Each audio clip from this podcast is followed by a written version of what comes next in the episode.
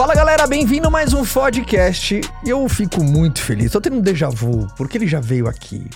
Mas tô feliz demais que ele voltou aqui. Então eu quero que todo mundo do podcast receba, você que tá em casa, que tá nos assistindo ou nos ouvindo, receba da energia que ele merece. Meu grande amigo Flávio Augusto da Silva. Uma salva de palmas pro nosso queridíssimo Tudo bem. Flávio. Obrigado, obrigado, Poxa, obrigado. primeiro, Prazer estar aqui. Obrigado, prazer. obrigado por mais uma vez estar no podcast, a gente bater um papo. O legal é que eu não sei pra. a- a- o papo com você sempre é muito rico. Você se, sabia que você sempre me surpreende? Já te conhecendo já há anos, cara. Sempre com bo- bons insights, boas provocações, boas ideias. Olha, uma responsabilidade hoje agora. Responsabilidade de inovar, né? e, e primeiro, obviamente, para todo mundo que tá, na- tá nos acompanhando, Flávio até, enfim, é um super conhecido da galera. Ah, é uma grande referência, não só para mim, mas para o Brasil e para o mundo inteiro. O seu calibre, eu acho que não vou, não, não preciso. ah, mas você sabe o quanto eu gosto de você, o quanto eu aprecio, não só você como profissional, o seu trabalho. É um mega empreendedor, um cara gente fina pra caramba. No bastidor, ele é muito legal. Pra Dá uns pergunta- 50% de desconto tudo que ele tá 50%. falando. Não, mas é verdade. Eu acho que assim, minha mãe uma vez falou assim: filho, gratidão que a gente não demonstra é que nem um presente que a gente compra, mas não entrega. Muito bem. Acho que a gente tem que. Então, é um cara Muito muito, obrigado. massa, Flavião. Obrigado pelas palavras. Obrigado por estar aqui. Primeiro, gostou dessa, dessa temporada aqui no Brasil? Passou na nova aqui no Brasil, né? Passei, fui, passei lá no Rio de Janeiro. Quanto tempo? Fazia uns 12 anos que eu não passava ali Natal, Ano Novo. Aham. Fui pra Búzios, depois fui pra Rio de Janeiro, vi família e matei saudade ali, porque sou carioca, né? Sei que não parece, meu sotaque não é muito carioca. Não é, cara. Você ainda, ainda tem, um, pouquinho. Tem um, pouquinho. tem um pouco de registro aqui. Ah, registro. Você viu? registro. E, e, Flávio, sempre quando eu tô com você, eu gosto muito também, eu aproveito uh, pra aprender demais, cara. Uhum. E sabe que eu sempre gosto de te levar, flutuar pra, pra vendas. Primeiro é uma paixão nossa, a gente gosta, a gente se identifica, Aham. então a gente, sabe, a gente entende, a gente até faz algumas piadas internas, né? Você sobre o ecossistema de vendas, que é da onde eu surgi, é onde você nasceu também, as suas Verdade. histórias. E, e eu gosto muito de levar pra esse ponto. E, e a primeira coisa, quando eu tava preparando pra gravar esse po- podcast pra você, que a gente vai falar muito sobre negócios, empreendedorismo, também e princípios que são fundamentais pra gente tomar boas decisões, mas uma eu vim montando, né? E antes, eu acho que você não sabe, antes de você chegar, eu abri uma caixinha no Instagram e falei pra galera mandar perguntas, né? Opa, que Pra galera beleza, mandar hein? perguntas. Mas eu preparei algumas perguntas pra você. Geralmente eu, eu não preparo, assim, perguntas, mas... De- de- deixemos claro que eu não tenho a menor ideia do que você, Você vai não me tem a menor ideia do que a gente Pronto. vai conversar, É isso. mas justamente aí que tá a mágica da coisa, Uhum. cara. Eu acho que fica muito, muito, ah, muito real. E a primeira coisa que eu quero mandar pra você, porque eu sei que principalmente você se dedica demais, cara, a galera gerando valor. Olha isso, né? Até o seu, o seu Uhum. username, né? É Geração de valor. Só uma curiosidade. Aham. Da onde você tirou? É, é exatamente por causa da- do teu motivo de entrar nas redes sociais e deu origem ao seu o, o- nome de usuário, geração de valor? De onde veio geração É de valor? duplo sentido, né? Ah. Tem um duplo sentido. Você tem geração de valor no sentido da nova geração de jovens que tem muito valor Legal. e no sentido de geração de valor. Na realidade, o triplo sentido, hein? Olha É. só. Geração de valor no sentido de gerar valor, no sentido de valores, de princípios. Uhum. E o terceiro sentido, geração de valor, é uma expressão financeira, ela é uma expressão técnica, Tá. né? Quando você faz uma empresa crescer, você está gerando valor, gerando equity. Você tem a ver com equity, Uhum. que tem a ver também com o escopo que eu trabalho. Agora, quando você mistura os três sentidos, você está falando de valores no sentido de princípios, Uhum. é, juntando com uma nova geração de jovens, e aí eu já estou há 10 anos na internet, eu já tenho literalmente uma geração de empresários que começaram a seguir o geração de valor antes de ter o seu primeiro negócio. Uhum. Pessoas grandes, pessoas que tornaram ícones na internet, que começaram ali no geração de valor. Uhum. Então você tem essa questão da geração de Eu fui jovens. um deles, cara. Você é um deles, né? Enfim, muitos. Sua primeira postagem Aham. foi um violão. Isso mesmo. No dia 16 de agosto, que é o dia do meu aniversário. Isso aí. No, no Instagram. No Instagram. Ou seja, eu nem tinha, eu nem, eu eu mal entrei, eu entrei no Instagram assim meio, deixa eu só abrir uma conta aqui para garantir o nome e tal, Uhum. e, e nem, enfim, nem, nem produzia tanta coisa nessa Uhum. época. Mas o terceiro motivo é equity. que é a geração de valor, a expressão financeira, a geração de valor. A combinação das três coisas tem muito a ver com conteúdo, que é empreendedorismo. Uhum. Empreendedorismo, ou seja, a, a, ideia é um empreendedorismo feito por jovens que fazem parte de uma nova geração que querem romper o sistema e que tem princípios, que tem ética e querem construir equity. Ou seja, é a mistura das três coisas. E, e a primeira, primeira pergunta que eu queria colocar aqui para você debater Uh, foi uma pergunta muito interessante da galera, porque as pessoas sabem que você fala muito de vendas. Uhum. Uh, a gente entende, principalmente, eu venho falando já há muito tempo, e, e principalmente com a química do Vence, e ainda de uma maneira muito mais gostosa e muito mais produtiva pra galera. Mas a pergunta que veio foi o seguinte, Flávio, porque é assim, é impressionante, e essa pergunta eu me identifiquei da pessoa. É impressionante como, por exemplo, o que eu recebo de caixinha de perguntas, no sentido, assim, para mim Uh, Caio, eu sou arquiteto, eu preciso aprender a vender? Ou até às vezes tá, tá com dúvida do programa Vendes. Caio, eu sou advogado, vende-se para mim? Aí a pergunta que apareceu foi o seguinte: por que, que, as pessoas acham, ou a maioria, ou uma hipótese aqui que eu tô falando, que aprender a vender é algo, parece que exclusivo para alguém que tem um cartão de visita escrito vendedor? Você já percebeu isso, cara? Já. Você sente também na sua caixinha de perguntas quando você Recebo fala. Essas e, mesmas perguntas. E eu fico meio que, cara, será que a galera ainda não entendeu, né? Porque eu do outro lado daqui, só existe uma profissão no mundo. Mas por que, que você acha que existe essa visão de aprender a vender? É aquela figura para quem tem um cartão de visita que tá escrito embaixo, vendedor. Ou. Cultural, né? É um déficit muito grande cultural que nós temos no mundo, não é só no Brasil, não, tá? As pessoas não se dão conta que elas vendem, independentemente de terem um cartão de vendedor ou não. Todo mundo vende. Não é? Você, quando é um designer e você vende o seu serviço para uma empresa, a empresa vai contratar ele, ele vai negociar o salário dele, isso é, é vendas. Ele vendeu o serviço dele. Uhum. Ele vendeu a especialização dele para aquela empresa específica num determinado tempo uhum. para o qual foi contratado. Isso é venda. Você, quando vai buscar um, participar de um processo seletivo, é venda. Você precisa se vender para ser contratado. É verdade. Não é verdade? Você, quando trabalha numa, numa determinada função, você precisa se vender para ser promovido. E essa venda passa pelo seu resultado, seu comportamento, como você se relaciona com as pessoas, os soft skills, né, que estão cada vez mais valorizados nas grandes empresas. Você está se vendendo. Uhum. Vendas não é apenas uma atividade de um vendedor ou de um empreendedor. Quando você se torna empreendedor, e aí não precisa ser um, alguém que tem um CNPJ de uma indústria ou uma empresa, mas também um arquiteto. O arquiteto Justo. vende, tem que vender os projetos dele, ele tem que vender a sua própria imagem, tem que vender o seu conceito. É? ele, tem que, ele tem que se vender para um determinado público, um determinado nicho. Isso não é aleatório. Então não basta a pessoa saber usar AutoCAD e ter muito boas referências, uhum. ter uma visão artística apurada, ser ousado nos seus projetos, se esses projetos ficarem guardados e encalhados dentro da gaveta. Eles precisam ser vendidos, né? Então, aquele mito do produto bom se vende sozinho, que eu ouvi você falar e você bate muito nisso, não é verdade. Isso inclui o trabalho de um arquiteto, de um advogado, de um dentista, de um médico.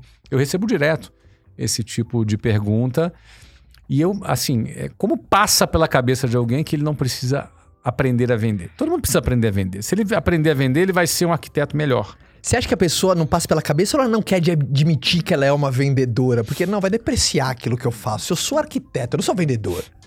Olha, talvez, eu acho que talvez algumas pessoas ainda pensem assim, mas eu, ainda, eu já acho que hoje é a minoria, sabe? Hum. Eu já acho que hoje o arquiteto, o engenheiro, o advogado, o médico, dentista, ele já entendeu que ele precisa empreender a carreira dele, sabe? Uhum. Principalmente aquele cara que optou a ter o seu consultório, ter o seu escritório, ser um profissional liberal. Ele já entendeu que ele precisa se alavancar. Uhum. Ele não sabe ainda, em geral, como fazer isso. Mas o que eu tenho percebido é que nos últimos 10 anos, e aí eu me sinto muito feliz em ter dado uma pequena contribuição para isso, é que pequena. eu percebo, eu percebo que diminuiu um pouco o preconceito com vendas. Diminuiu um pouco. As pessoas perceberam que para alimentarem a sua ambição, o seu uhum. desejo de crescer, uhum. seu desejo de comprar um carro novo, uma casa nova, uma ter uma vida mais próspera, isso é algo legítimo, acho que todo mundo tem o direito de querer ter uma vida mais próspera. Uhum. As pessoas já perceberam que precisam vender. Então, ela pode até não gostar de venda. Ela pode até achar, não, é um mal necessário. Já, já é uma evolução. Se achar que é um mal necessário, é que já evoluiu. Você entendeu?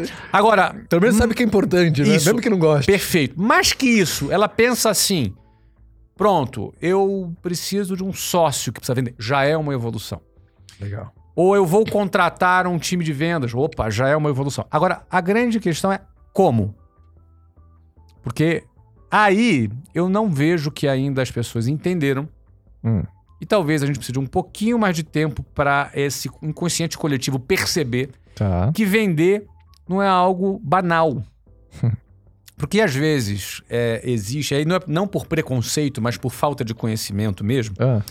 Eu acho que, na minha opinião, eu penso que a gente já venceu muito preconceito. Mas eu acho que por falta de conhecimento mesmo, as pessoas acham que vender é uma atividade para gente desqualificada, para gente que não tem muita qualificação, Sim. sabe? Mas- mas não é por preconceito, é por desconhecimento mesmo. Não é? É aquela coisa assim, ah, pô, o cara não deu muito certo na vida, vai ser vendedor. é desconhecimento, porque Cara, vender. tem muito isso pra muita gente. É, tem muito. Mas eu ainda acho que tem um pouquinho ainda do preconceito, mas de muito tempo. Isso já foi vencido, mas é mais agora por desconhecimento. Eu penso que nós vamos entrar em anos, agora, os próximos anos, em que as pessoas vão descobrir isso aqui que a gente está falando. Que vender, ele requer uma, uma. É uma atividade que requer muita técnica. Uhum. Ela é uma atividade que requer aprendizado, que requer uma competência de oratória, que, que requer uma capacidade relacional muito elevada, Uhum. é, uma inteligência emocional muito apurada, que é Uhum. algo que não ajuda apenas nas vendas, mas ajuda na vida da pessoa como um todo, Total.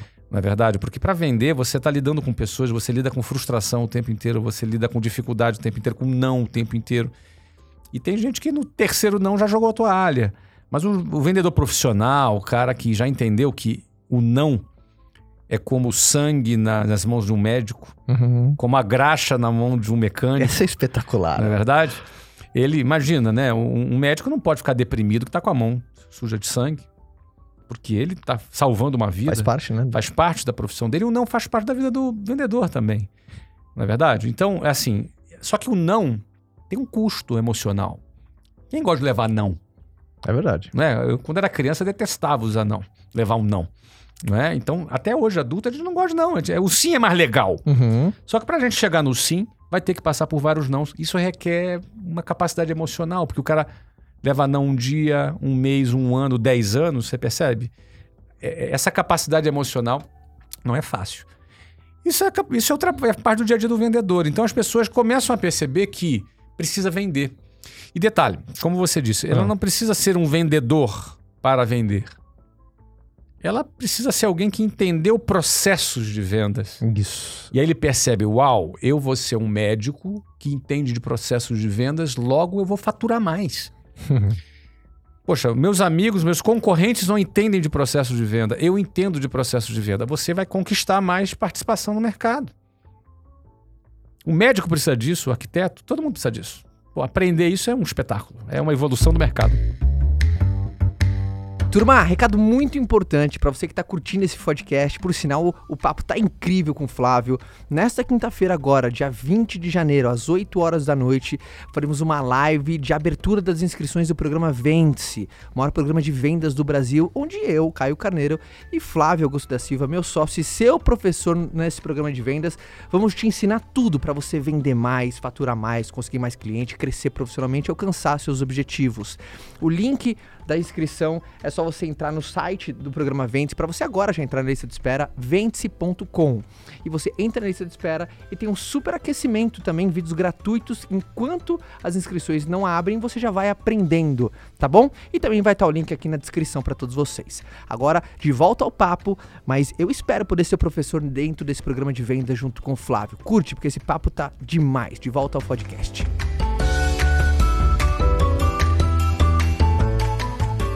E, e- e também foi outra pergunta que eu achei é, muito legal de debater junto com você. A pergunta foi a seguinte, Caio, curiosidade, né? Porque eu sei que você fala bastante de vendas e aprende pra caramba e gosta também. Por que que você acha? Por que que você acha que não tem eh, tantos, por exemplo, tantas pessoas falando de vendas quanto, por exemplo, tem de, de é, finanças ou, ou qualquer outro assunto mais. Por que, que você acha que não tem tantos assim? Olha, sinceramente, Caio. Isso é tão importante, eu sei, porque é tão importante, por que, que não é tão difundido assim, sabe? Eu acho que tá muito difundido, Caio, com toda franqueza, entendeu? Sério? Eu acho, eu acho. Eu acho que finanças, é, é, talvez pelo esse boom da Bolsa de Valores, porque houve uma queda dos juros, aí Uhum. o número de investidores aumentou. E quando eu falo assim, finanças, pode ser outro tema, outra- categoria grande, pode ser o mercado fitness, sabe? Ca- Categorias que a gente vê mais pessoas, mais, por exemplo, mais pessoas ah, falando sobre o assunto, assim mesmo, levantando É, eu- a bandeira. É o que você falou É, também. eu- tem o se tem o preconceito eu- de, exato. outra ponta, tem o preconceito de levantar a bandeira também, É, né? eu já acho que eu já acho que tem melhorado cada vez Eu mais. também mas acho, isso também eu por, concordo com é, você. Mas também por outro lado, é que vendas não é vendas não é um tema só técnico. É, não é um tema que para alguém ensinar vendas não é transmitir informação do ponto A para o ponto B, tá? É, por exemplo, eu, eu posso um professor de psicologia ele pode falar sobre teorias da psicologia e essa transmissão da informação basta no processo de aprendizagem. Uhum. Em vendas, não basta só a transmissão da informação. Ela, em primeiro lugar, precisa vir de alguém que tem autoridade. Precisa ter o cheiro da rua, né? Precisa ter o cheiro da rua. Porque o cara, se o cara não conhecer da prática. É isso, concordo. É bizarro alguém falar de vendas que não, de maneira teórica somente. Verdade. Entendeu? É uma coisa É ineficiente. verdade. não convence ninguém. Você tem toda a razão. Então você, é, esse é o primeiro ponto, né? E segundo ponto, você precisa de prática, porque vendas você tem, você se norteia pela técnica, mas você precisa praticar. Você pode saber toda a técnica e não conseguir vender, porque você precisa praticar, aí teu cérebro precisa fazer as sinapses, aí você vai começando a captar, capta o clique. Por exemplo, você começa a vender um produto, você que está trabalhando há muito tempo numa determinada área, numa determinada indústria, você começa a conversar com o cliente ou conversar com o teu vendedor que você treina ele começa a conversar. Você já sabe onde ele vai parar. É verdade. Ele já começa. Você já sabe o que vai acontecer. Você já sabe que o cliente fala assim: olha, eu gostei do seu produto, gostei da sua forma de apresentar. Mas. Olha aí. Tá vendo? Cheiro da rua. Mas vai vir o mais. Quando ele. Eu gostei de. Ele faz até uma musiquinha. Eu gostei do seu produto. Aí você já sabe até a hora que vem a piada ali, né? Mas. Mas é assim que funciona. Aí você já sabe o mais. Aí o mais vai vir, ou pela razão financeira, ou pela razão do produto, ou a insegurança que ele está sentindo, ou a mentira que ele está te contando. Porque, infelizmente, as pessoas, quando se sentem inseguras, mentem. E aí você tem um, um, um mentiródromo, né? Você tem pi, pi, pi. Você já sabe. O vendedor, ele desenvolve esses sentidos para poder lidar com o dia a dia dele. Uhum. Isso é o quê? É o cheiro da rua. Não é teórico. Então, quem é que realmente é especialista nisso, que está se propondo a ensinar? Tem muito. Aí sim, pode ser que tenha muito poucas pessoas. E, e você pe- pe- pegou no gancho que é fundamental, né? Essa, essa, essa experiência, essa vivência, essa prática. Porque tem uma, tem uma expressão que é o seguinte, né? Ah, apenas treinar não vende. Mas aprender num treinamento e aplicar, além de vender, treina. Vender treina. Então vender treina muito, né, cara? Vender treina. Você... Deixa eu tentar explicar essa história do- da sinapse, que tem a ver com vender treina. Aham. Tá? É, tem um videogame aqui, né? Aqui, ó. Deixa eu pegar aqui. Pega aqui o. Eu- É só de enfeite, tá? Ninguém joga aqui não, tá? Não sei não. Olha aqui. Isso aqui é um controle de um Xbox.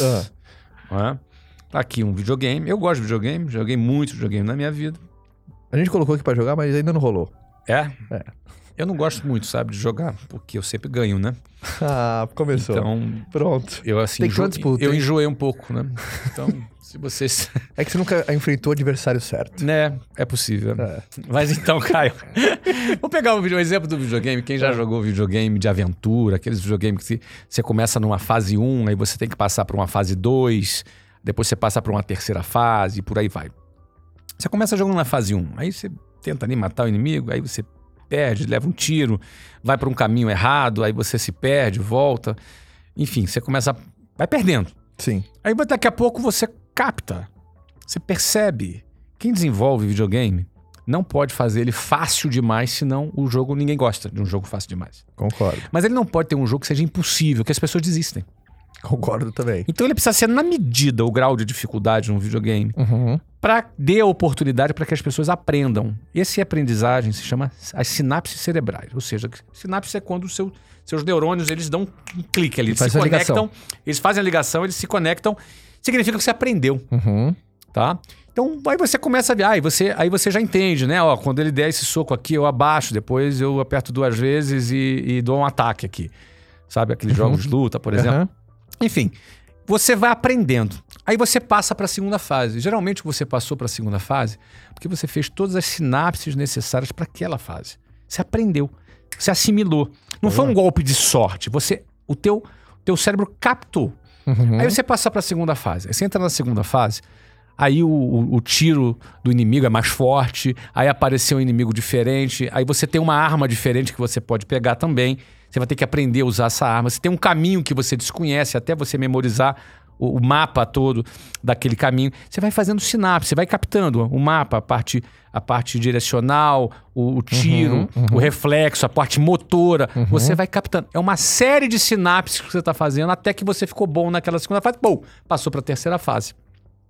Sacou? Isso acontece na quarta, na quinta, na décima, na décima quinta fase.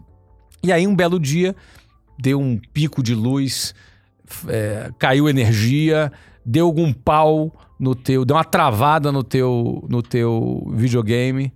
E aí você tem que reiniciar, e quando reinicia, você perdeu toda, toda a memória daquele teu jogo. E aquele teu jogo, que você estava já na 15 quinta fase, começou da primeira, de novo. E aí? E aí o que acontece? Você levou seis meses, sei lá, três meses para chegar na 15 quinta fase. Você sobe de novo em A minha pergunta que eu te faço é: você leva três meses para voltar para 15 quinta fase? Uma semaninha ali. Uma semaninha. Você dá uma maratonada ali, você pega fase 1, passa fase 1, moleza, fase 2, a fase 3, você lê, ah, esqueci disso aqui, vai lá e volta. Pá, pá, pá, pá. Em uma semana você faz aquilo que você fez em três meses. Total. Por quê? Porque você já fez as sinapses. Teu cérebro já se adaptou. Você já pegou, você já entendeu. Aquela objeção você resolve assim, aquele argumento você usa aqui, aquela piadinha tem graça aqui. Ali não tem graça, não. Total. Nesse momento tem graça, no outro momento não tem graça, você percebe? você captou o game e você passa ali rapidamente. Isso é sinapse. O ponto é que a distância entre uma sinapse e a outra, ou seja, eu aprendi a vender. Agora a próxima sinapse, sinapse é performar melhor nessa venda. Uhum. E aí eu, eu tenho que ter outras sinapses, que não são técnicas de vendas. É fazer, em vez de uma venda no dia, fazer cinco. Uhum. O que, que eu preciso para fazer cinco? Pô, é só repetir o que tu fez cinco vezes. Sim, se fosse só técnica. Mas não é só.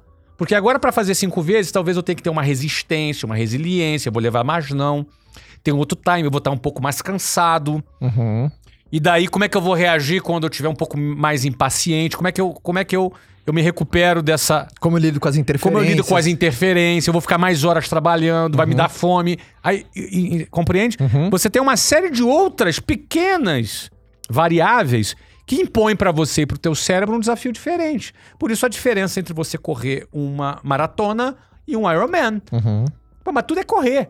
É diferente. É diferente. O, o triatlon de um Ironman, qual é a diferença? Você que tá treinando aí. Deve ter muitas diferenças. Cara, correr depois de pedalar é completamente do que só correr. Olha aí. O corpo tá diferente, a perna tá É outra- diferente, você já começa aquecido. É outro treino, é outra, é É outra outra, é outro metabolismo, é Outra outro tipo coisa. de alimentação Uhum. e por aí vai. Bom, a distância entre você conseguir vender e conseguir performar, isso aqui vai levar um tempo. Esse tempo, quanto que tempo é esse? Não- ninguém sabe. Pode, você pode, um alguém pode estar nas suas condições naturais normais de temperatura e pressão e, pô, em três dias ele já passou essa sinapse. Alguém pode levar três meses. E o ponto é que entre uma sinapse e outra, é imposto a cada pessoa um desafio que muitas delas não aguentam, desistem. Elas acham assim, elas podem assim, olha, ela. Vamos supor que ela precisa de três meses. E cada pessoa é diferente da outra. Não existe fórmula. Cada ser humano é diferente do outro. Por isso, Alguém arrebenta no início, outra pessoa demora pra vender. Mas esse cara que arrebenta não tem longevidade e esse cara vai embora. É verdade. Ele, ele levou mais tempo pra chegar na primeira sinapse, mas ele vai com mais solidez. Não tem melhor ou pior. Cada pessoa é diferente da outra. E o ponto é, às vezes você precisa de três meses. Quando você passou um mês, não fez a sinapse, você, pô, não tá legal isso aqui. Passou o segundo mês, você pode começar a pensar, cara, acho que isso não é pra mim. Acho que eu não dou pra isso. Acho que eu não tenho talento. Ó, o fulano já foi e eu não fui. Uhum. Meus amigos todos foram e eu não fui, fiquei pra trás. Como é que a pessoa lida com isso? Muitos desistem, jogam a toalha por causa disso. E às vezes a sinapse dele tava ali na esquina. tava chegando. E é muito, é muito ruim, desconfortável alguém perseverar sem ter a segurança, entre aspas, como se segurança não existe, estabilidade não existe, mas sem ter a certeza Nossa, primeira vez que eu te ouço falar isso. Sobre o quê? Estabilidade não Ah, é existe. verdade. é- é- Eu queria essa frase agora. Inventei, eu sou bom, sou criativo, a beça. Mas aí o que acontece? Esse cara, ele não lida bem com a incerteza de quanto tempo ele vai precisar para a próxima sinapse. Isso mata ele. Por que, que é tão duro? Por que, que é tão duro Porque as pessoas- perseverar sem aquela Sem a, cer- cer- sem a certeza. certeza Porque- concreta? Porque não existe certeza. As pessoas se iludem que têm certeza de alguma coisa na vida. Eu não sei se eu vou estar vivo amanhã. Eu não sei. Você tem o desejo que Eu gostaria de estar. Eu não sei se a, se a pandemia vai acabar daqui a 30 anos. Eu não sei. Sim. Ninguém sabe. E aí as pessoas confundem o otimismo com negação por causa disso. Elas, elas querem ter a sensação de que controlam, de que tem a certeza, de que tem tudo planejado. A gente faz plano, ótimo, tem que fazer. Mas a gente tem que entender que estabilidade não existe. Ponto. Isso é muito legal, porque se existisse ia ser uma chatura. Uhum. Ia ser tudo quadradinho, certinho, previsível. Ah, não ia ser tão bom assim. Porque você concorda? Quando você chega num ponto e você olha pra trás, é muito fácil você contar a história que tem que perse- perseverar, você tem que continuar, não desista. Mas na hora do vamos ver ali no meio, É quando você desconfortável. quando você tá fazendo, por exemplo, você não tem É nenhum resultado pra desconfortável. apoiar, você já Isso. falou com 10 pessoas, você não vendeu pra ninguém. Uhum. O que que te mantém firme enquanto a maioria para? Olha, é, em primeiro lugar é desconfortável, é pra mim também. Mas é um desconforto delicioso. Porque o desconforto do crescimento dói. É verdade, concordo. Se não tá doendo, não tá crescendo. É verdade. Entendeu? É verdade. É assim que funciona. Você vai ter que ter algum sofrimento para que você cresça. Então, quem gosta de crescer, quem quer crescer, quem não abre mão de crescer, ele sabe que, que esse processo faz parte do caminho. Faz parte. O que, que me mantém, Caio? É, bom, primeiro eu tenho. Eu, eu- você precisa acreditar no processo. Sim. Cara, eu acredito no processo, o processo da sinapse. Se você está num processo de crescimento, você precisa acreditar nesse projeto. E, mas não acreditar de forma aleatória. Acreditar assim, cara, um mais um é igual a dois. Eu vou fazer o que for necessário. Aí você tem que perseverar. Boa. Então você tem que estar firme. Porque o garoto que te sustenta é a meta que você quer alcançar, é o sonho que você quer atingir, é o objetivo que você quer conquistar, é o patamar que você quer atingir, é o reconhecimento que você quer ter, é a grana que você quer ganhar, é a missão que você quer cumprir. Você percebe? De repente você pode agregar, inclusive, é, elementos externos que fortaleçam a tua missão, do tipo, cara, minha missão, eu quero crescer, eu quero me desenvolver, mas peraí, mas o meu produto é inglês, né? Poxa, quem aprende inglês melhora de vida. Poxa, olha aí. Então, meu trabalho está melhorando a vida das pessoas. Então, você vai agregando isso. Uhum. Boa. Você vai somando isso. Ó, cara, as pessoas que trabalham comigo mudaram de vida, estão ganhando mais dinheiro, estão avançando, estão crescendo, estão prosperando. Ó, pô, tenho 20 mil funcionários. Olha quantas famílias eu impacto. Quanto mais eu crescer, mais famílias eu vou impactar. Olha que bacana. Isso são é, é, a- a- valores agregados que você soma. Que no- na hora que dá dificuldade, na hora que de repente alguns poderiam pensar, ah, não vale a pena, já ganhei muito dinheiro, pra que, que eu vou continuar? Ah, pra que, que eu vou ter dor de cabeça na altura da vida? Já fiz coisa pra caramba. Aí tu pensa, não, meu trabalho melhora a vida das pessoas, eu tenho 20 mil pessoas que trabalham comigo, meu trabalho impacta pessoas, eu tenho a minha missão.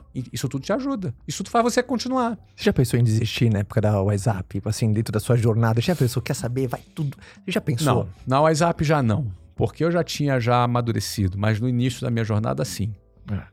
É, quando você ainda não entendeu, não passou de um determinado ponto, você pensa em desistir. Ah, isso não é pra mim, eu não consigo. Você tá? lembra de um momento que falou assim, eu Lembro. quase, cara, eu Lembro. quase joguei a toalha, cara. Eu não quase joguei a toalha, eu joguei a toalha. Como assim? Eu joguei a toalha. Eu desisti. Eu não sei dessa parte, você não me Ah, conta. então eu vou te contar aqui. Não, eu joguei a toalha. Eu tava mal. Quando isso? Eu tinha. ah, Foi em 1992. Você não devia ter nascido nessa época. Pô, Flávio. Eu... Ué, isso acabou. Não, acabou comigo. Eu fico honrado, né, meus cabelos. Eu sou da década de 80, pô. Ah, então tá bom, você já tinha nascido. Mas a maioria das pessoas que estão aqui não tinham nascido, né? Mas, cara, eu desisti. Eu, eu, eu tava muito frustrado entre uma sinapse e outra. Porque eu, eu cheguei a um cargo gerencial e eu não conseguia vingar como líder. Então você não tinha sua escola ainda. Não, não tinha minha escola ainda. Eu, tava, eu trabalhei quatro anos em vendas antes de abrir minha Sei, escola. sei se mas ainda você não, você não tinha aberto. Não, eu tinha chegado a gerente, ou seja, eu já tinha sido bem sucedido como diretor, Aham. desculpa, como vendedor. Uhum. Só que ao começar a liderar, eu não conseguia, meu resultado empacou. Que são habilidades diferentes. São né? Você aprender a vender e aprender a liderar uma equipe de vendas. Eu passei um ano pastando como líder, entendeu?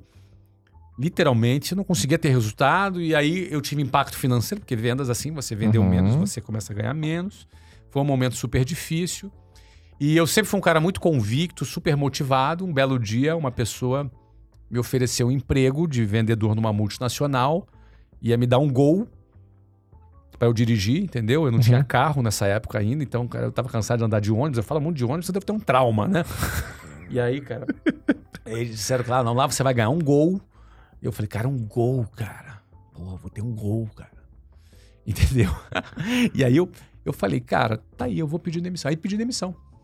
Pedi demissão, falei, ó, vou trabalhar Eu na empresa sabia dessa tal. história, cara. Ó, vou tra... então eu vou te contar, meu amigo. Ó, vou trabalhar na empresa tal e tô querendo te dar aqui um aviso prévio. Era no mês de dezembro, dezembro de 92. Vou te dar aqui o aviso prévio. Conversou com a Luciana, obviamente. Sim, conversei com a Luciana. Luciana, bom, tá bom, beleza. É isso que você quer É isso mesmo? que você quer, tô contigo e tal. E aí eu, eu, eu já tava casado, tá? E aí eu falei, olha, vou, vou te dar aqui aviso prévio, tô fora. Aí eles tentaram me convencer do contrário, não, mas eu tô convicto, vamos continuar aqui. Vou, vou, vou entregar aqui no meu último mês. Vou trabalhar bem, inclusive, vou entregar tal. Fui lá nessa empresa, uma grande multinacional. Existe ainda? Multi- grande multinacional. Ah, a, a, maior, a do mundo do setor. 92, a probabilidade de ter fechado. Não, é- não, não. Tá bombando essa empresa até hoje. Depois você me empresa- conta, quando desligar aqui, você me conta. Sim, te conto, te conto. Assim, eu não vou falar aqui publicamente, mas Esta empresa perdeu o Flávio Augusto da é Silva. uma empresa. Não, eu vou te, vou te mostrar o que aconteceu.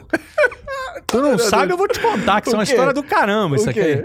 Ó, aí eu fui lá, fiz prova, arrebentei na prova. Eu era bom a beça de, de matemática, português. Eu tinha, tava recém fazendo concurso, então detonava. Acho que tirei uma das maiores notas lá, fiz psicotécnico, não era maluco. Acho que enganei bem. E aí, tudo certinho. Aí comecei as entrevistas com os gerentes. Fazia acho que três entrevistas com três gerentes diferentes Uhum. de departamentos e tal. Eu já era gerente de vendas, tá? Então, acho que eu tava, eu tava... Eu tinha quase 21 anos, tinha 20 para 21. Foi dezembro de 92? É isso mesmo, eu tinha 20 e ia completar 21 Tá. já alguns meses para frente. Então, eu já tinha ali um bom... é, um, quase dois anos já de experiência. Então, eu já tava bala, assim, de comunicação. Apesar do meu resultado não estar o que eu queria, Tá. Você tá vendo progresso em você. eu, tava, eu, tava, não, eu não tava vendo progresso. em mim. Esse é o problema. Eu Ah. estava crescendo e eu não percebia. Porque a gente perde a paciência entre uma sinapse e outra. Perfeito. E acha que não tá crescendo. Perfeito. Não, eu tava crescendo. Aí fiz as entrevistas com três gerentes. Fui super bem nas entrevistas e tal. Bom, e a pessoa que tinha me recomendado para entrar lá, ele falou: ó, cara, todo mundo adorou você, tá até, tá até engraçado aqui porque eles estão disputando para ver quem é, em que equipe que você vai ficar, não é?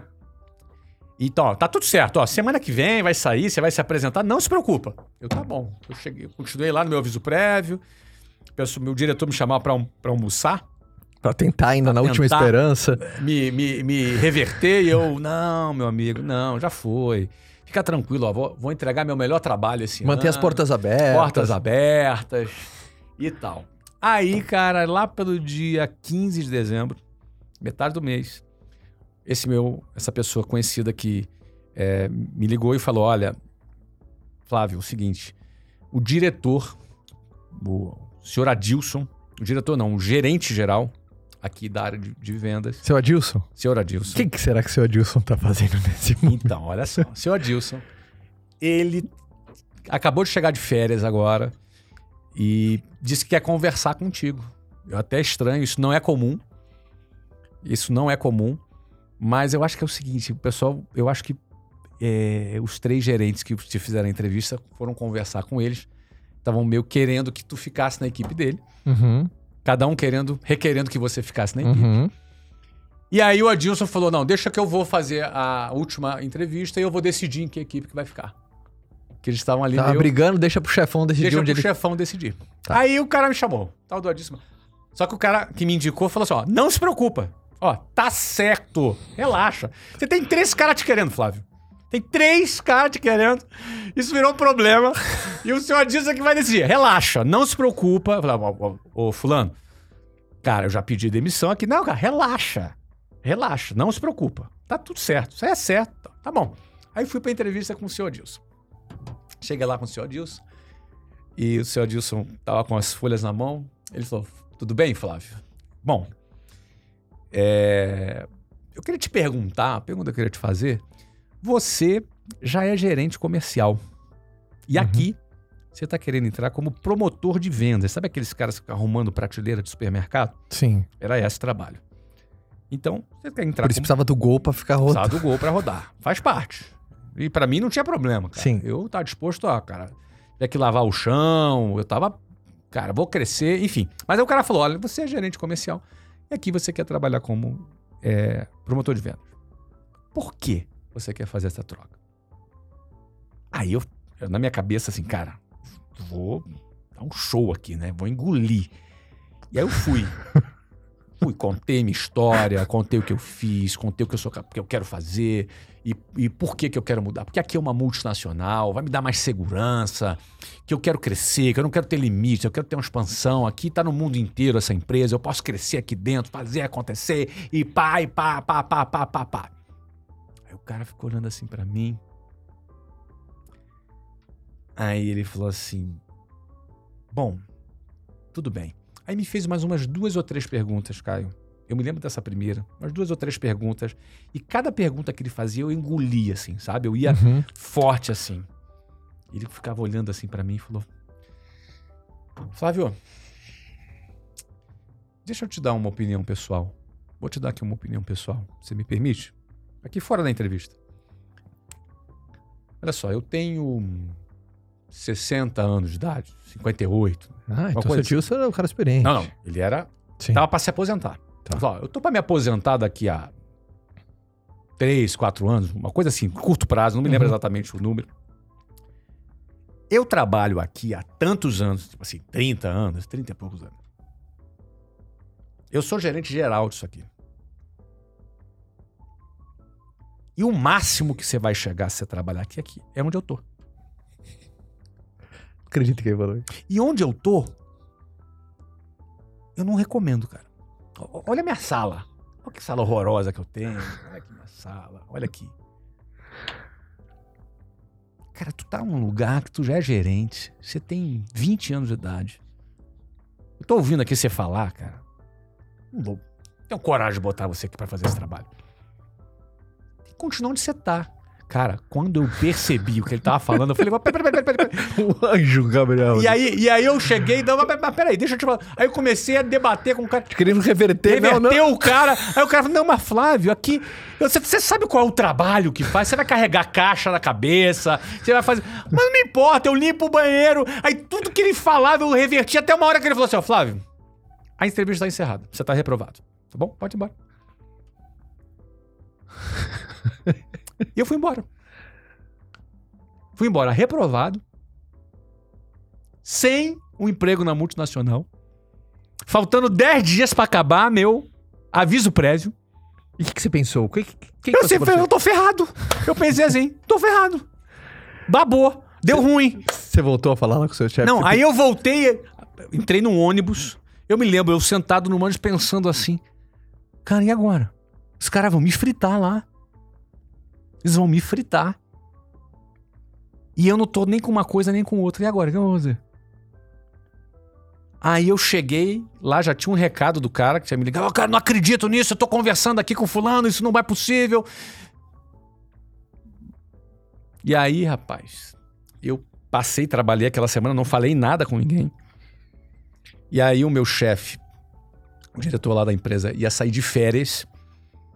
Eu cheguei para ele e falei: olha, tu vai sair de férias, fica tranquilo, eu vou assumir isso aqui. E me dá uma meta aí pra eu cumprir. Aí ele me deu uma meta. Eu, cara, eu pensei, meu plano, cara, eu vou. Essa meta eu vou bater pra eu vou tentar superar, eu vou superar essa meta. Porque ele vai tentar me reverter Ó, de e- novo. Exatamente, exatamente. Ó, ele já tinha desistido de me reverter, Caio. Ó, já tava, ele já tava conformado que eu ia embora. Você entendeu? Eu falei, cara, ele precisa tentar me, me reverter de novo. Aí ele me deu a meta.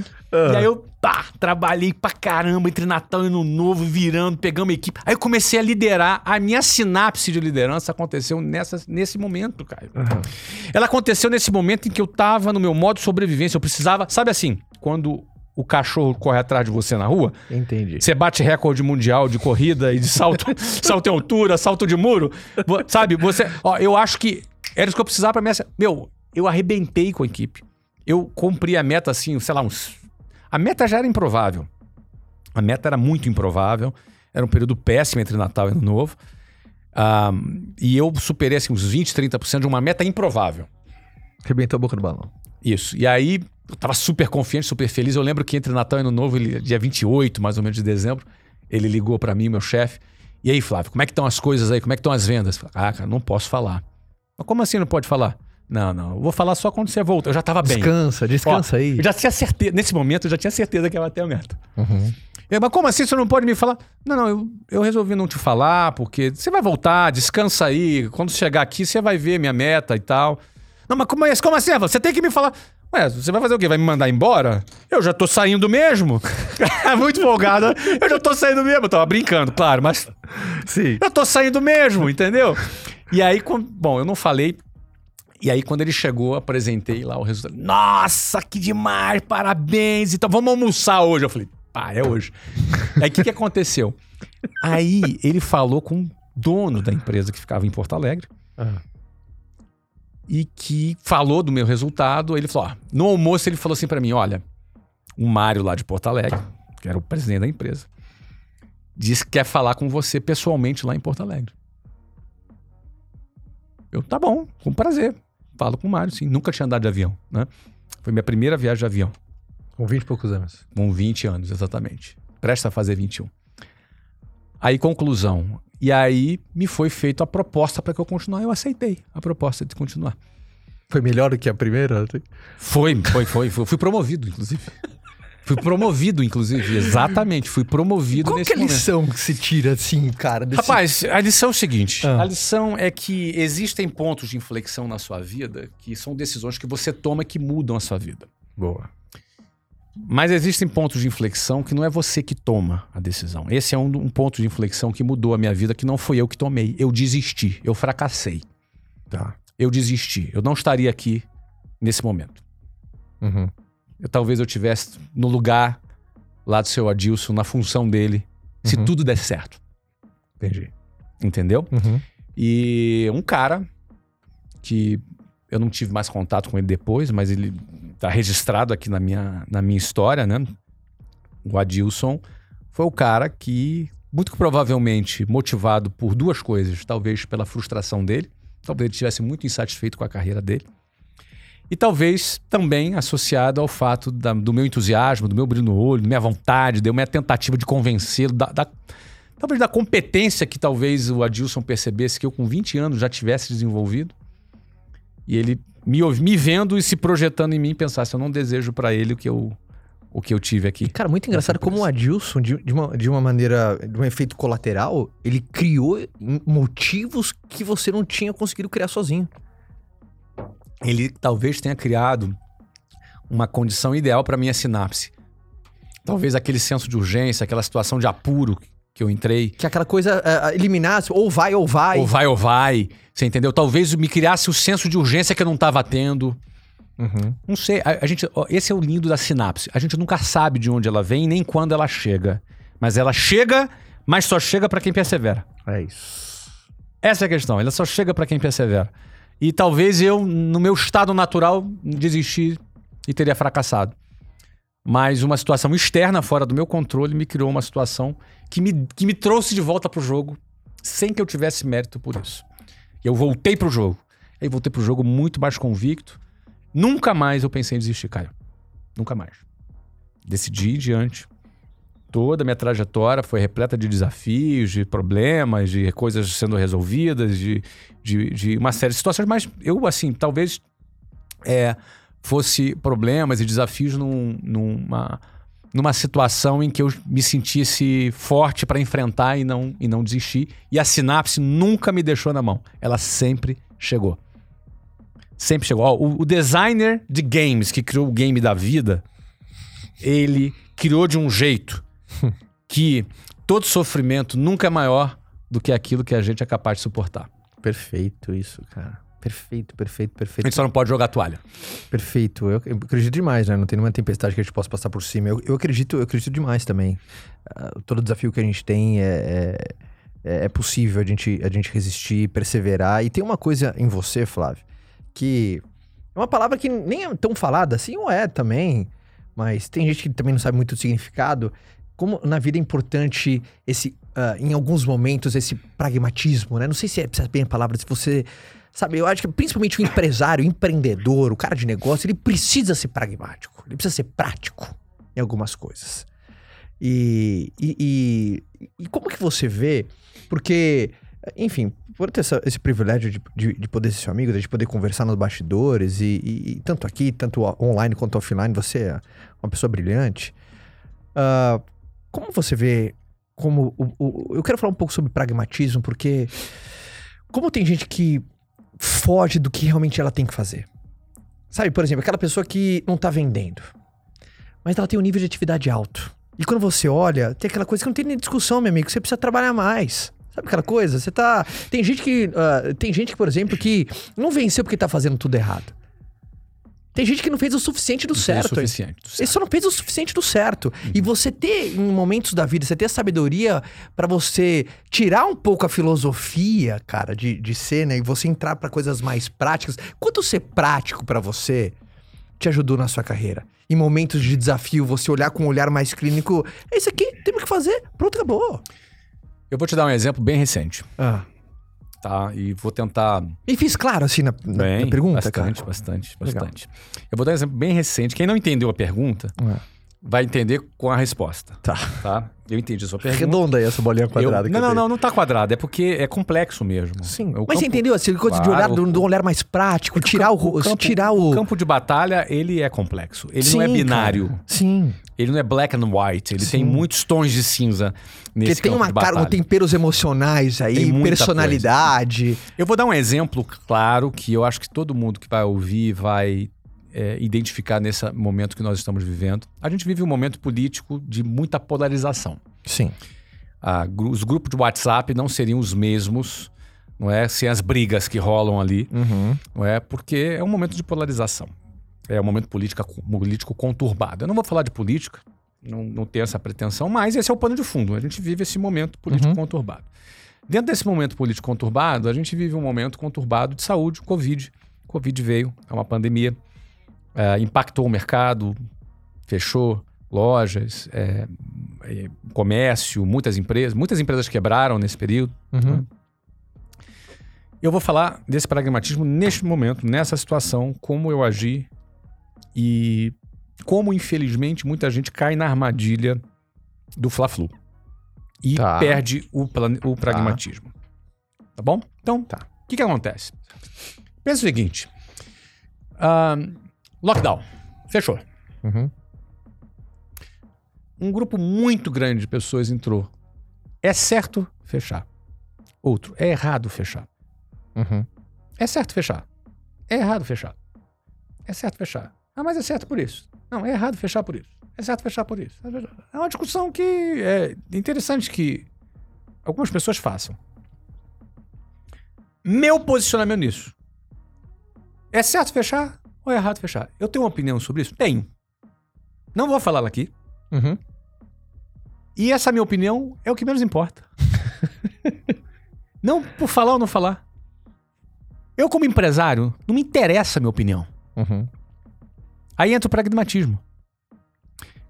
Não me interessa, não interessa a minha opinião como empresário para tomar a decisão para salvar o rumo e a vida da empresa. Uhum. A única coisa que me interessa é o seguinte: olhando para esse mangue, essa briga política que está acontecendo, uns acham que tem que fechar, outros não, mas tá fechado.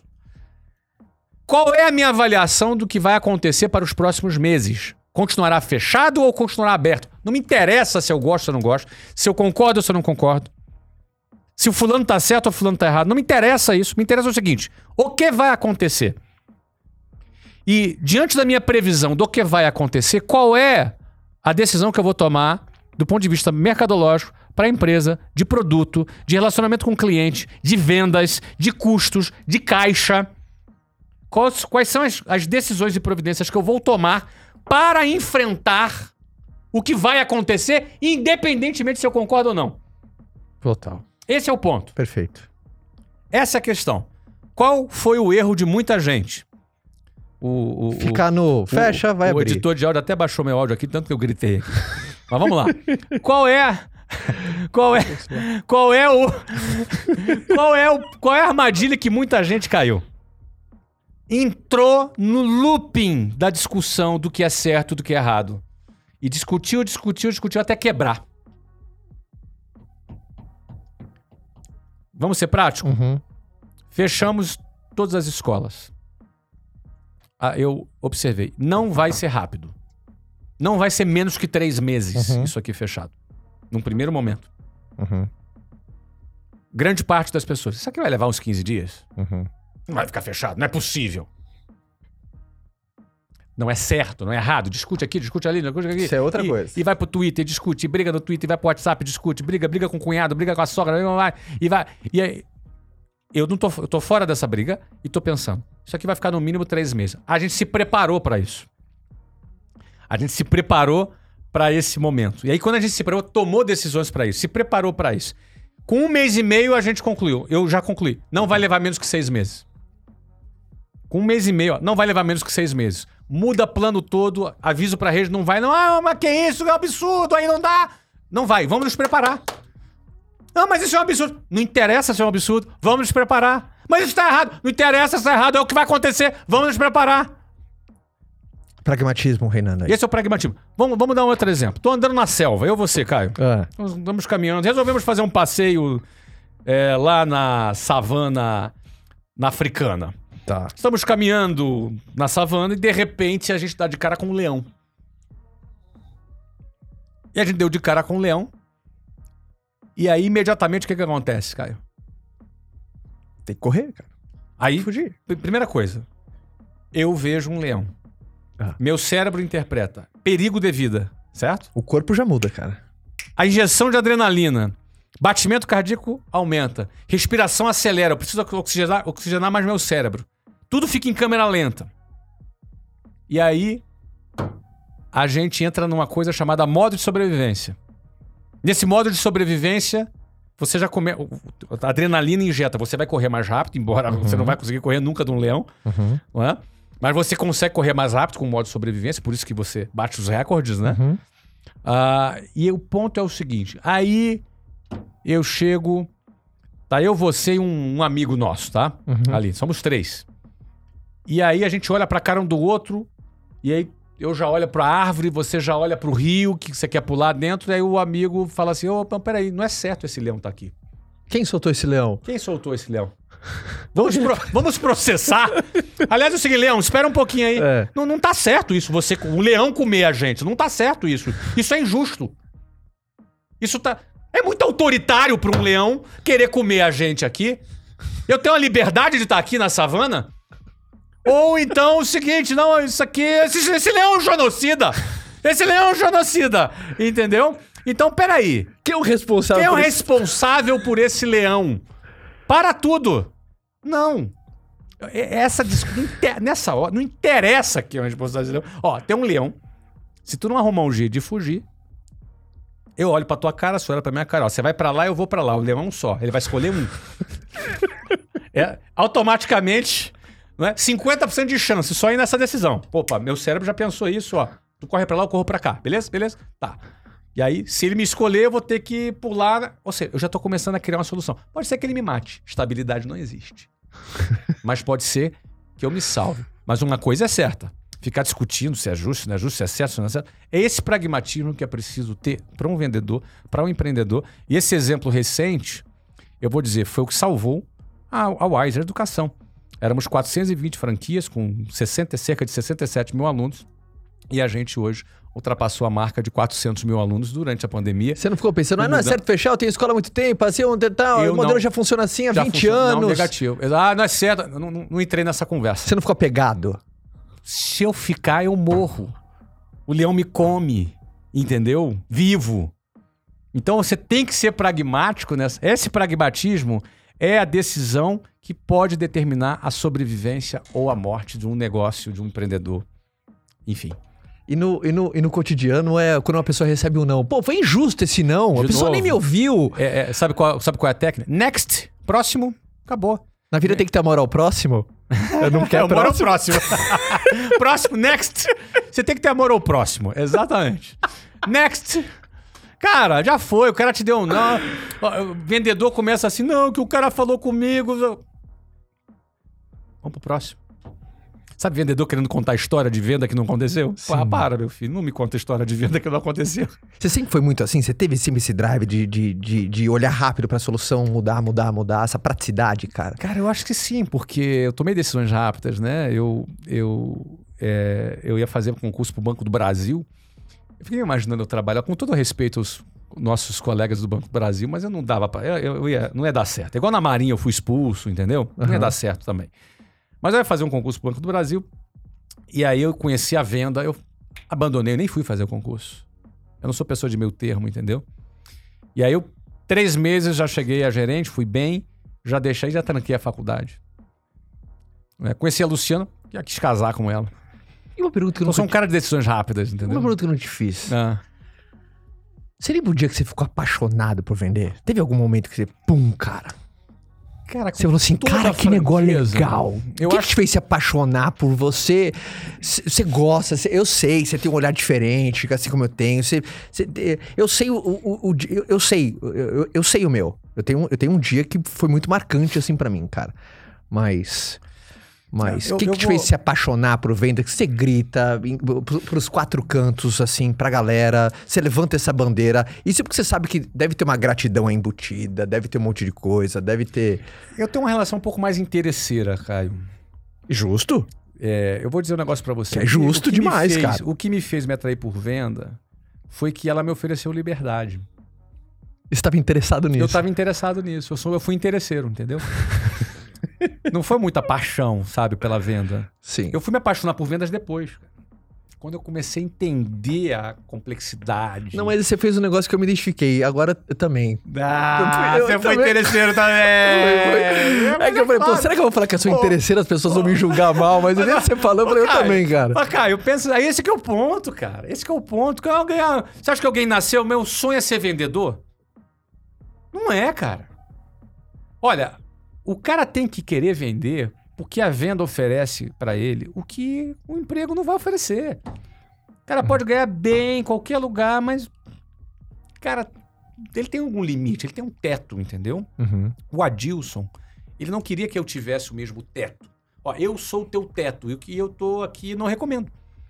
Uhum. Você entende? Uhum. Então, assim, eu lembro que venda me deu uma perspectiva de eu casar rápido. Eu queria casar. Sabe como eu enxerguei como uma máquina do tempo? A primeira vez que eu vendi Olha aí. uma máquina do tempo, que meu pai me dava dinheirinho pra passar a semana, pra comer Aham. na escola ou comer as, as coisinhas. E, cara, não, aí meu pai falou assim: você se vira com isso. Se faltar, você se vira, se sobrar mérito teu. Me dava, na época, tipo, 20 reais na semana. Ah, e eu lembro a primeira venda que eu fiz, cara. Primeira venda que eu fiz. Umas coisas que eu não usava mais, Uhum. e um amigo meu pediu, eu era novo. Nem foi uma venda, eu tirei pedido. Sei, sei, Aquela sei. coisa, eu não vendi, eu tirei Você pedido. um negócio teu ali. Coisas minhas Um que eu não usava, um amigo meu pediu, eu falei assim, tó.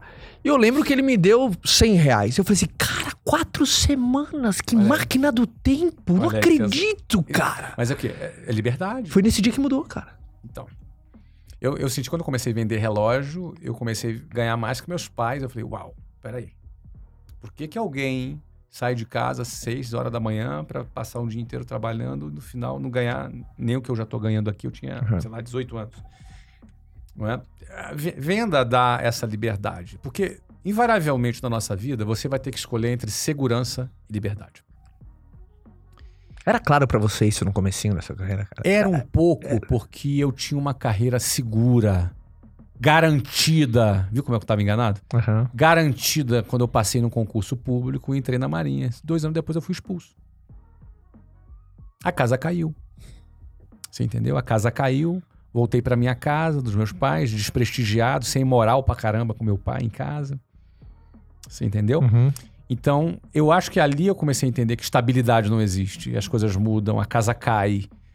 Você entende? Uhum. Então, eu penso que aquela segurança não era tão segura. É como se eu tivesse tido uma má experiência com a segurança.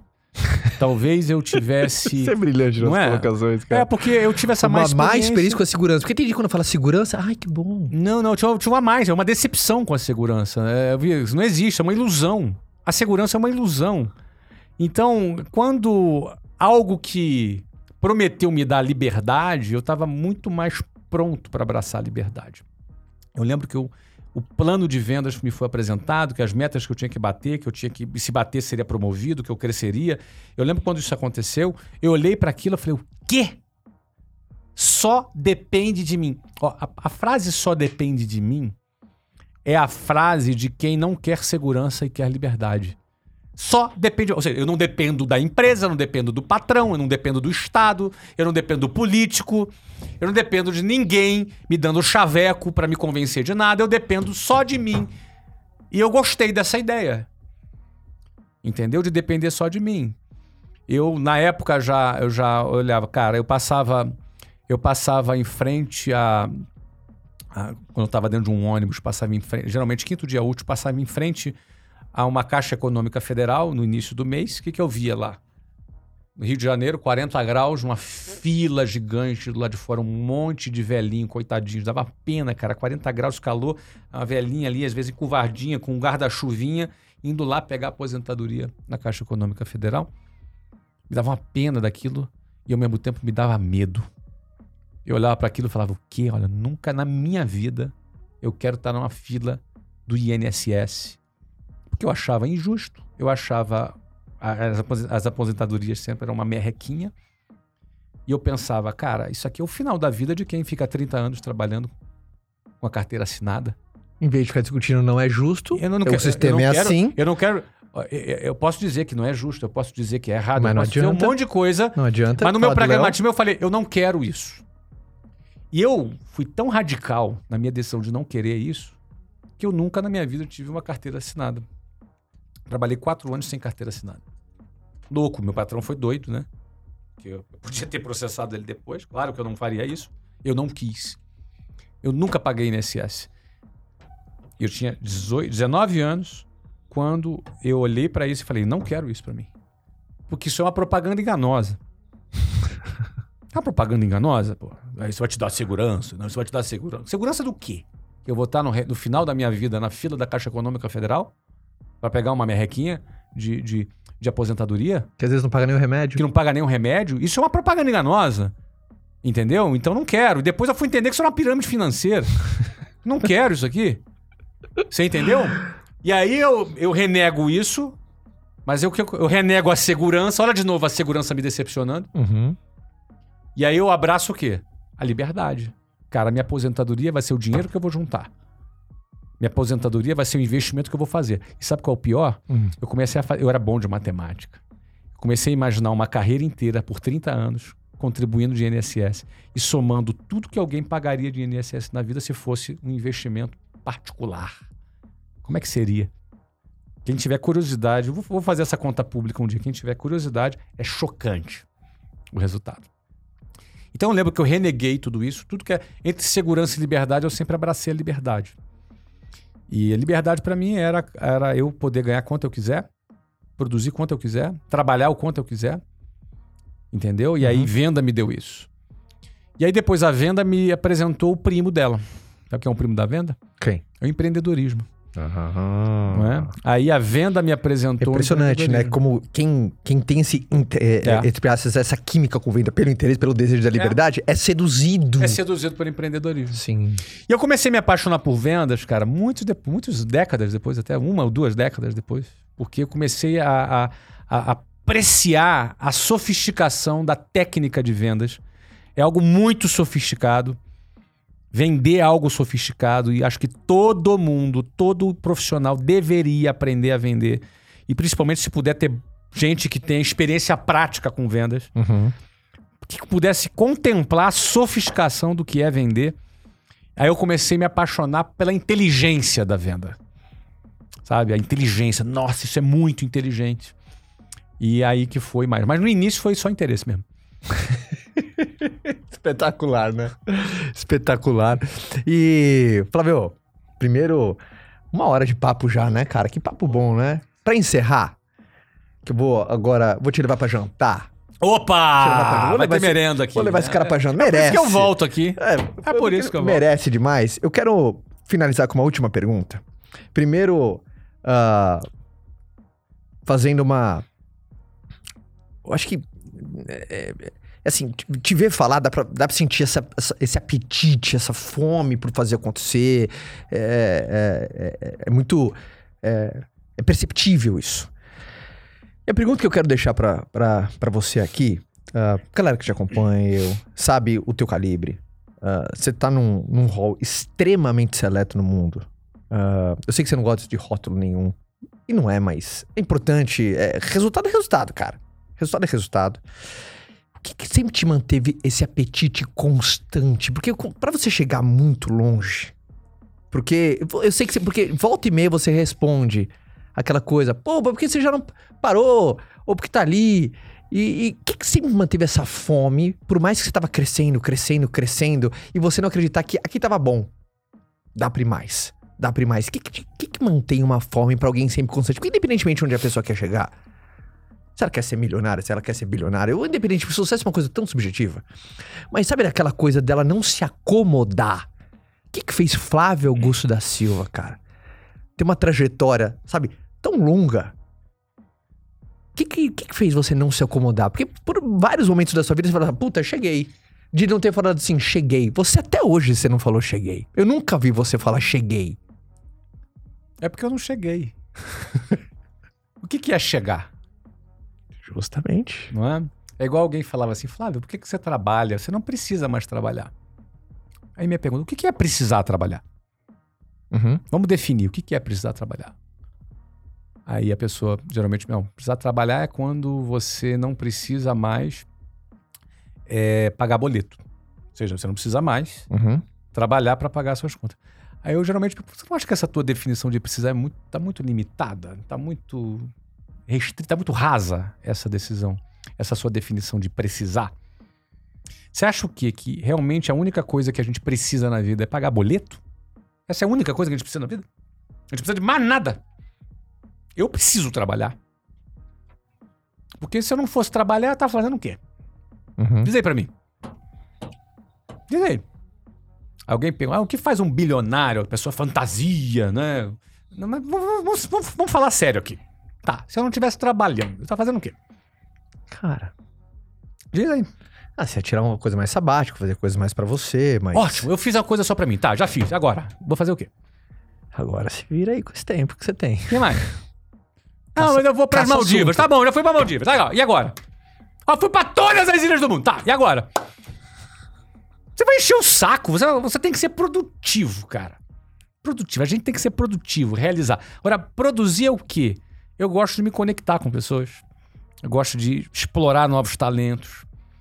De realizar projetos. Eu gosto do game. O game propriamente dito. Não, eu não gosto só de bater o recorde no game. Eu gosto do jogo propriamente dito. É da verdade, jornada propriamente dita. E aí, o barato que a liberdade te dá é o seguinte: eu trabalho, mas eu também aproveito. Eu aproveito bastante. Eu tenho minha forma de me aproveitar, meu jeito, as coisas que eu gosto de fazer. O que eu gosto de fazer, eu faço. Eu tenho liberdade. Hoje eu tenho liberdade, inclusive de não trabalhar. Eu tenho liberdade. Mas trabalho porque eu quero. Isso é liberdade. Não trabalhar que saco, tem que trabalhar, aquele patrão chato pra caramba. Isso não é liberdade. Esse cara não tá livre. Agora, quando a gente pode optar, a gente tem essa liberdade, a gente tem a escolha de fazer, essa liberdade é muito boa. É? Então eu, eu gosto, eu gosto de construir, gosto de realizar, gosto de fazer, gosto de me conectar com pessoas, gosto de desenvolver projetos. E gosto de viajar, gosto de passear, gosto de estar com a família, gosto de tocar verdade, violão, cara. gosto, eu aproveito você- a minha vida Você fala, e o que você fala é muito verdade. ah, no projeto que a gente iniciou agora, do Vence. Sim. E dá pra ver, Caio, começamos a isso, é tal, tal, tal. Dá pra ver adrenalina, como qualquer outro dos seus projetos mais robustos, né? Como, en- enfim, dentro da, dentro da Wiser, você tem uma caminhada eh, in- incrível. É, é, é completamente isso. Esse desejo por servir, contribuir, saber a diferença que você tá na ponta, por tirar, transformar o nada em algo Aham. que gera diferença. E naquele momento da aula, cara, é, sou eu, você e os nossos alunos. Não tem mais nada na, na minha cabeça naquele momento. Esse é um f- estado de flow que a gente entra ali, se conecta com as pessoas. Não tem mais nada naquele momento. Sim. Você entendeu? Como eu e você estamos aqui falando, eu sei que tem gente do outro lado ouvindo. E a gente está se conectando com essas pessoas. Isso- eu, preci- ó, eu preciso disso, cara. Sim. Eu preciso disso. Eu preciso colaborar com as pessoas. Me faz bem fazer isso. Me dá significado fazer isso. Eu não preciso trabalhar para pagar as minhas contas. Isso mas já eu foi. preciso trabalhar para me sentir útil. Para poder, a gente se sente útil quando a gente impacta outras pessoas. Quando a gente faz algo que transcende aquilo, é, algum interesse pessoal imediato, particular imediato. Então, quando você transcende isso, é um prazer muito grande, é, uma, é, uma, é um resultado muito bacana. E eu preciso disso, sim. Claro que eu preciso. Perfeito. Bate aqui, cara. Você É, garoto! Valeu! Gente, Flávio Augusto. Uma salva de palmas pro Flávio. Uma salva de palmas que o Flávio arrebentou. Passando alguns recados pra galera. Primeiro, se você se comete sacrilégio de não acompanhar a geração de valor, o que, que você está fazendo, senhoras e senhores? Então, todo mundo acompanhando o Flávio. Eu acredito que todo mundo aqui acompanha ele. Lição de casa, todo mundo. É o passagem obrigatória no podcast. Acompanhar o Flávio nas redes sociais. Arroba geração de valor. Dando um recado, a gente tá entrando numa semana muito importante. Essa semana muito gostosa. A gente fica muito feliz de receber milhares de alunos para a próxima turma do programa Ventes. Programa que eu e o Flávio somos professores nesse programa de vendas. É agora no dia 20. Obviamente, se você está assistindo esse podcast depois do dia 20, entre no site do programa Ventes para você conhecer a metodologia, o que, que a gente aplica, o funcionamento dos módulos, conhecer os nossos alunos. Ah, modéstia à parte, foi incrível. Tá, Tá sendo, demais. Tá demais, né, cara? Muito o feedback tá sendo maravilhoso. Ah, se você tá vendo depois do dia 20, ah, obviamente, entre, no- entre lá no, no site do, do Ventes pra você saber mais informações. Mas só falando que tá sendo, tá sendo um privilégio pra mim, cara. Lembra que a gente gravou o- o- um, um podcast aqui no início Uhum. e depois já, já de meses, no final do. no, no começo do ano. Ah, tá sendo incrível, né? Como Já tá formou três você? turmas, né? Três turmas, Sensacional. E, e para quem está assistindo antes do dia 20, Ah, é uma oportunidade de você entrar na lista de espera. Nós Uhum. temos sim uma lista de espera. uhum. A gente não é marrento, não, é que precisa ter. é? É uma lista de espera.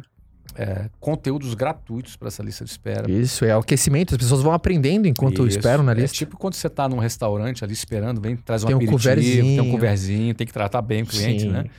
Isso. Ah, e aí a gente vai começar essa turma no dia 20 de janeiro, que vai bombar. Primeira turma do ano. Uhum. Olha, a maior turma de todas, inclusive. A lista de espera é a maior de todas, inclusive. Mas a gente vai dar o nosso. Ali, o nosso 110%. Tô animado, você tá animado? Principalmente Muito. esse começo de ano pra muita gente tem uma Bastante. força, assim, mas. Bastante. Vai ser uma. Vai ser uma.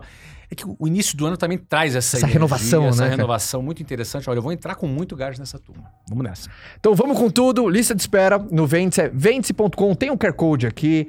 Ah, se você tá no, no canal, no link, no link nesse vídeo, tá bom? Se não, entra lá no perfil oficial do, do Ventes no Instagram, ou vai na minha bio, ou tá lá no site oficial do Ventes, ventes.com, tá bom? Pra toda a galera do, do Instagram também que abriu uma live. A galera adorou, Flávio. Ah, é? Ó, a galera adorou. Ó, transmitiu o recado que você deixou. A galera adorou o papo. A gente abriu um bastidor aqui. Beleza, do, do, do podcast. Espero que vocês tenham aproveitado. E pra todo mundo, lembrando que o nosso podcast sempre é segunda-feira, tá bom? Faltou algum recado, produção?